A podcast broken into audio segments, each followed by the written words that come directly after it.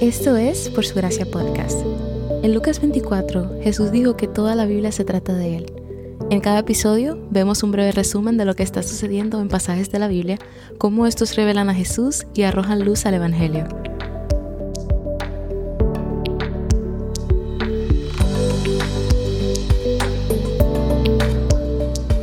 ¿Por qué es importante la palabra de Dios? La Biblia es la palabra de Dios.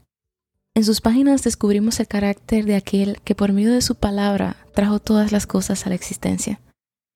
La Biblia contiene historias de personas a lo largo del tiempo, en temporadas de alegría y tristeza, victoria y tragedia, pero en realidad la Biblia no se trata principalmente de nosotros, la Biblia se trata de Dios. A medida que nos acercamos a la palabra de Dios, es útil tener una comprensión de la Biblia misma, y hay varias cosas que debemos saber acerca de la palabra de Dios que cambian la forma en que nos acercamos a ella. La Biblia no solo contiene la palabra de Dios, es la palabra de Dios.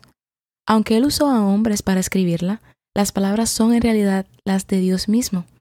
No hay parte de la Biblia que no sea inspirada por Él. Es un libro que contiene una doble autoría. Dios es el autor de la Biblia, pero utilizó al hombre como autor de la Biblia. Antes de alarmarte, porque dije que el hombre también es el autor de la Biblia, déjame explicarte. En realidad, la Biblia fue escrita por más de 40 autores durante un periodo de aproximadamente 1500 años en tres continentes diferentes. Algunos de estos hombres ni siquiera oyeron hablar de los otros.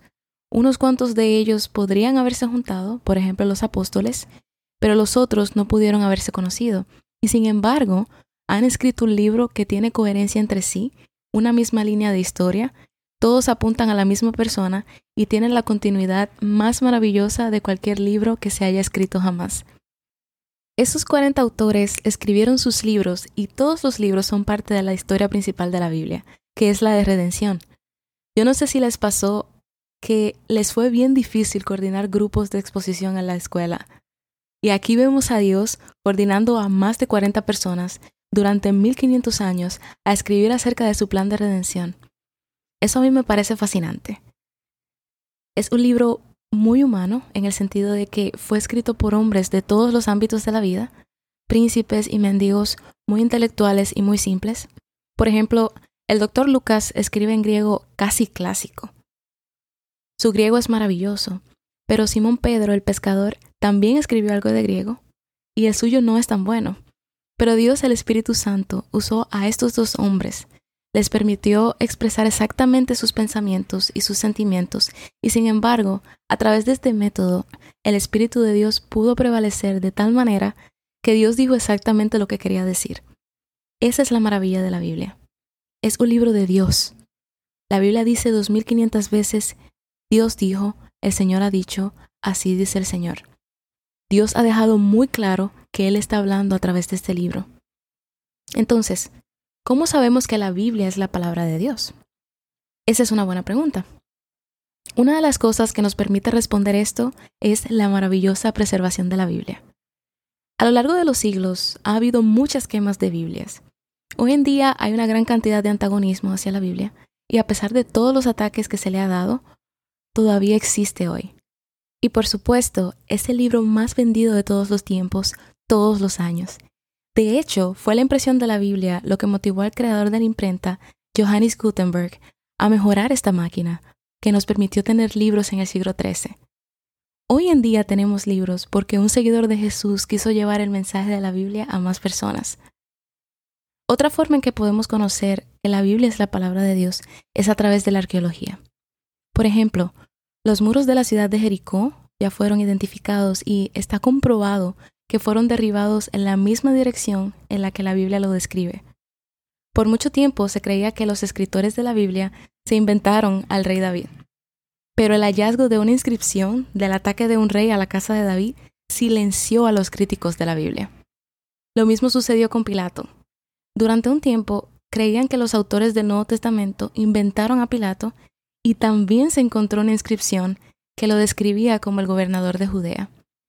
Cosas así han sucedido con muchos otros eventos y personas de la Biblia. Cada vez más se hacen descubrimientos arqueológicos que prueban la veracidad histórica de la Biblia. Cuando la Biblia habla de un evento o persona, la arqueología comprueba que está diciendo la verdad. Esto no se puede decir de ningún otro tipo de texto religioso. Es bastante interesante que cuando se encontraron los rollos del libro de Isaías en el Mar Muerto, los arqueólogos descubrieron que las palabras escritas en esos rollos eran las mismas que tenemos hoy en el libro de Isaías en nuestras Biblias. Y esos rollos están datados a fechas de antes del nacimiento de Jesús. La arqueología ha probado que las palabras en nuestras Biblias no han cambiado. Si hoy me preguntaran cuál es la mejor prueba que considero que comprueba que la Biblia es la palabra de Dios, yo diría que las profecías cumplidas. Profecías cumplidas son la única prueba de la que no puedes escapar, y la Biblia está llena de ellas. Una cuarta parte de la escritura cuando fue escrita era profética. Y hubo más de 300 profecías sobre la primera venida de Cristo que se cumplieron literalmente. Un ejemplo de eso es Isaías 53, que está comprobado que fue escrito 700 años antes del nacimiento de Jesús, antes de que la crucifixión fuera inventada, y si lo lees, es una descripción de la crucifixión de Jesús.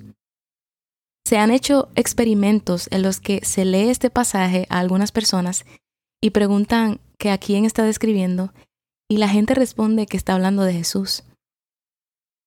Otro ejemplo es que Jesús profetizó que el segundo templo judío sería destruido y que no quedaría del templo piedra sobre piedra. Y sucedió en el año 70 después de Cristo. Hoy en día puedes ir a Jerusalén y ver que sucedió literalmente. Pero esto es solo la superficie. Existe muchísima más evidencia de la veracidad de la Biblia. Y mi objetivo es motivarte a confiar en la palabra de Dios y seguir investigando por tu cuenta. La última razón como prueba de que la Biblia es la palabra de Dios es la vida transformada de los creyentes hoy. He visto lo que la palabra de Dios puede hacer en la vida de hombres y mujeres. Jóvenes y ancianos han encontrado propósito y realización en la vida. Matrimonios se han salvado, familias han sido restauradas y reunidas, personas se han liberado del alcoholismo y la adicción a las drogas, millones de personas han sido transformadas al venir a Cristo por medio de la Biblia. Gracias por escuchar Por Su Gracia Podcast. Por Su Gracia es un ministerio dedicado a estudiar la Biblia con el objetivo de descubrir el glorioso Evangelio de Cristo en todas las Escrituras. Para más recursos, sigue la cuenta Por Su Gracia Estudios en Instagram.